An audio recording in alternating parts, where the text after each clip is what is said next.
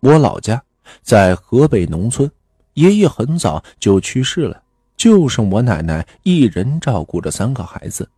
因为我爸他们那一代一共兄弟三个，所以啊，到了奶奶老的时候，他们三个兄弟就会轮流照顾奶奶，为的是谁也不会吃亏。后来奶奶也去世了，兄弟三人就凑钱给她发丧了，直到现在。我还清楚记得我奶奶刚去世的那里所发生的一件事情。事情啊是这样的：我奶奶刚去世那会儿，我隔三差五总是能梦到她。也许啊是奶奶从小就对我很好的缘故吧。不过话说回来，我奶奶在世的时候就属我们一家人对她呀最为好了。虽然奶奶做过很多事情。让我呀，至今都无法理解。记得那会儿，我还在外地工作，奶奶去世的前几天刚好是春节，我还没有年假。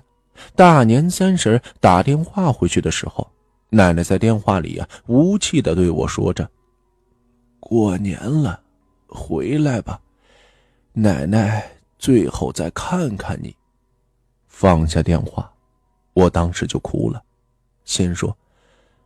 不管怎么样，我一定要赶回去。可是最后，奶奶还是没有等到见我的最后一面。年初五的时候就去世了。当时我还在路上，我爸就打电话让我赶紧回去。他说，奶奶去世的时候眼睛都没闭上，应该是在等我回家了。听到这些，我心急如焚。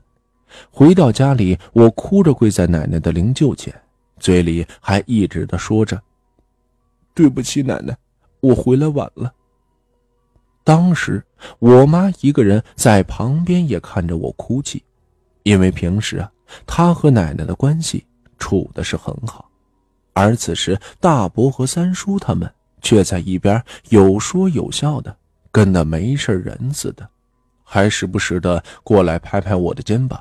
说奶奶走得很是平静，叫我别太过伤心。就在我妈把我拉起来的时候，顺手啊掀开奶奶的揭面纸，我妈惊讶的发现，此时奶奶已经闭上了双眼，表情很是安详。然而后来的怪事还是发生了。奶奶火化的时候，这手上戴着镯子，竟然谁也取不下来。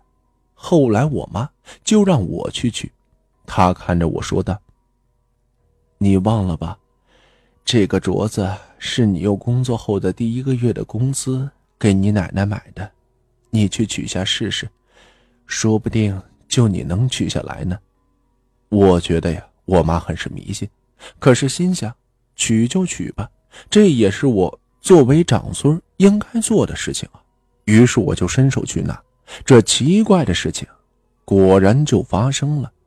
大叔、大伯他们费多大的劲都摘不下来的镯子，而我竟然轻轻松松的就给他取了下来。这件事情啊，都过去这么久了，当时在场的叔叔大大对我也是啧啧的称奇。直到奶奶去世后的一两个月，我几乎每天呀都在做梦，梦里我和奶奶。一起看电视，一起坐着晒太阳。醒来后，我感觉奶奶呀还活着呢，可实际情况是奶奶已经离开了两个月了。后来有一天，我奶奶在梦里呀哭着跟我说，她很冷，冷的一件衣服也没有。当时我看到奶奶浑身湿漉漉的向我走过来，我就急忙脱了自己一件衣服给奶奶穿上，然后自己。也就醒了。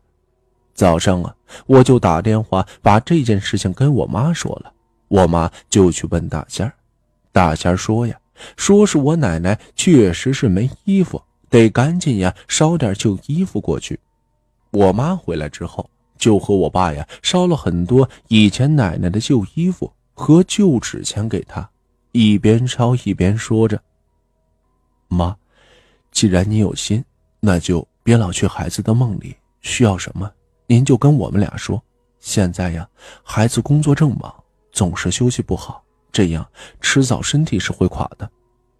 自打那件事情以后啊，我就再也很少梦到过奶奶了。即使梦到奶奶，也总是笑呵呵的，就像是生前时候的一样。